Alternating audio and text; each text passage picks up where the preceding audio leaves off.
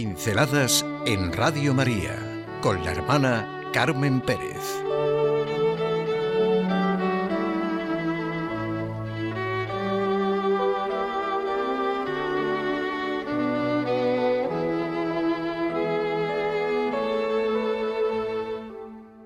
El meollo mismo.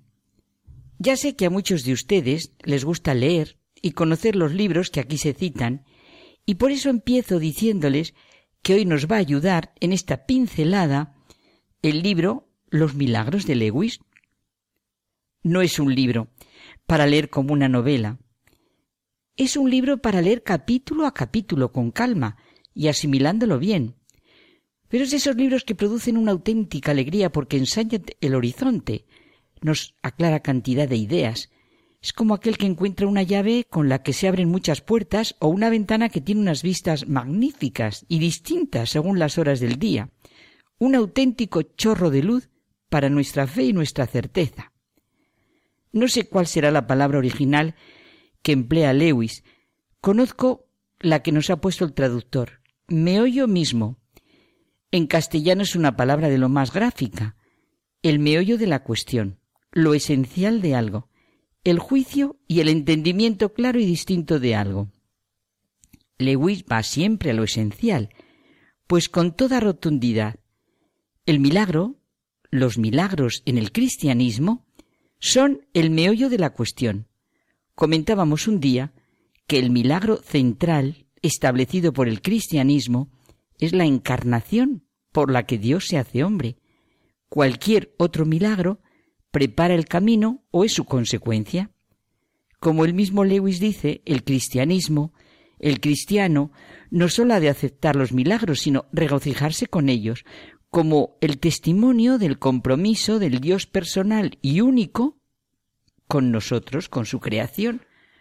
Regocijarnos, alegrarnos, sentir confianza y respirar hondo por lo que significa esta relación de Dios con nosotros. Hoy nos centramos en el capítulo que él llama Terribles cosas rojas, para alegrarnos con el misterio de la resurrección, o sea, de la plenitud de la redención del Señor.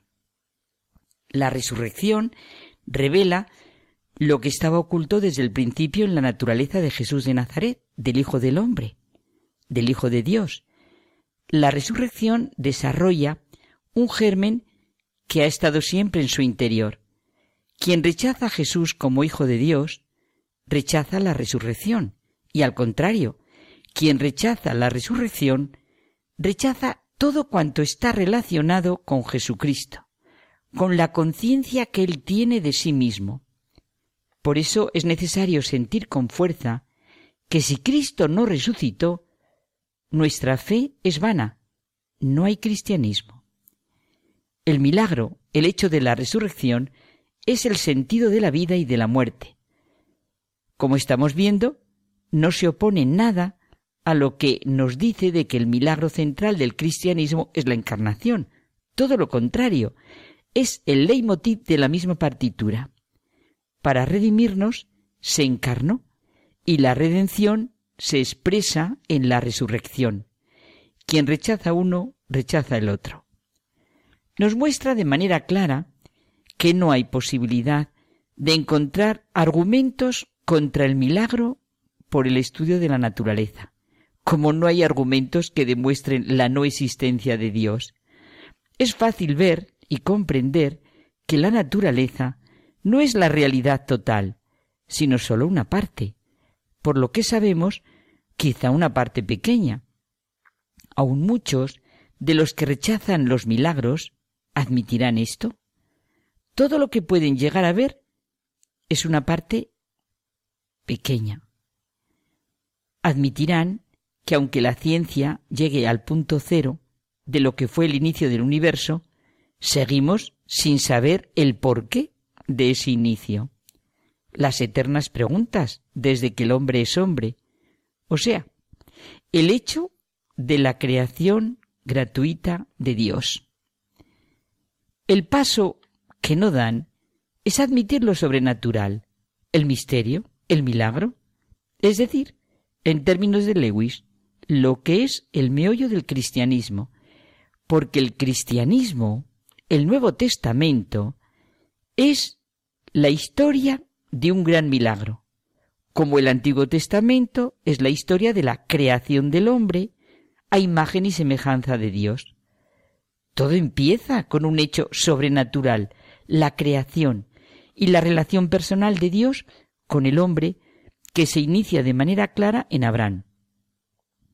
Por eso no tiene ningún sentido esos cristianismos naturalistas, reduccionistas, que eliminan todo lo que es específicamente cristiano. El milagro es el meollo de la cuestión. Con un ejemplo muy gráfico nos orienta.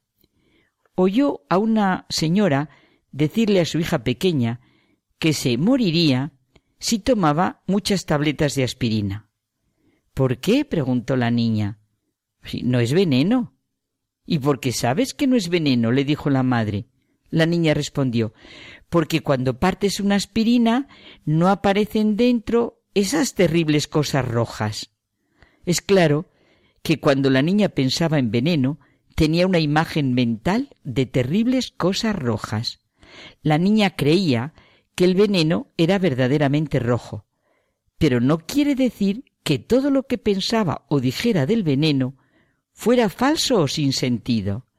El pensamiento de la niña era correcto, el veneno era algo que podía matar, pero el pero está en que la imagen que le acompañaba, terribles cosas rojas, era falsa. Nos fallan nuestras imágenes. El problema está, como dice Lewis, en que identificamos nuestras imágenes con aquello en lo que creemos.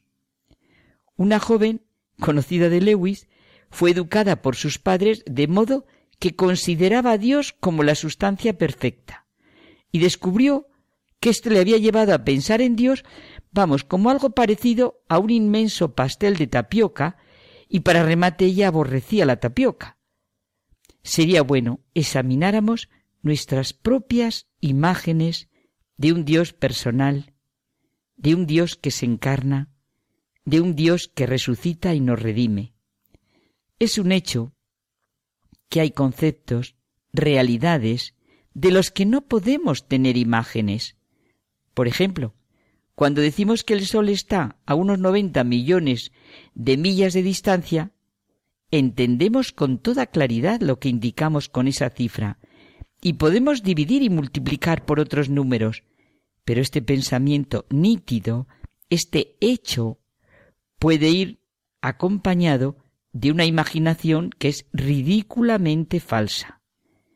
Estemos convencidos que si Cristo no resucitó, nuestra fe es vana, fuera nuestras imaginaciones falsas. Quien rechaza a Jesucristo como Dios y hombre verdadero, quien rechaza la resurrección, rechaza lo esencial. Lo que queda no vale la pena que se constituya en materia de fe, como ya hemos visto tantas veces. Ahí está el meollo mismo de la cuestión.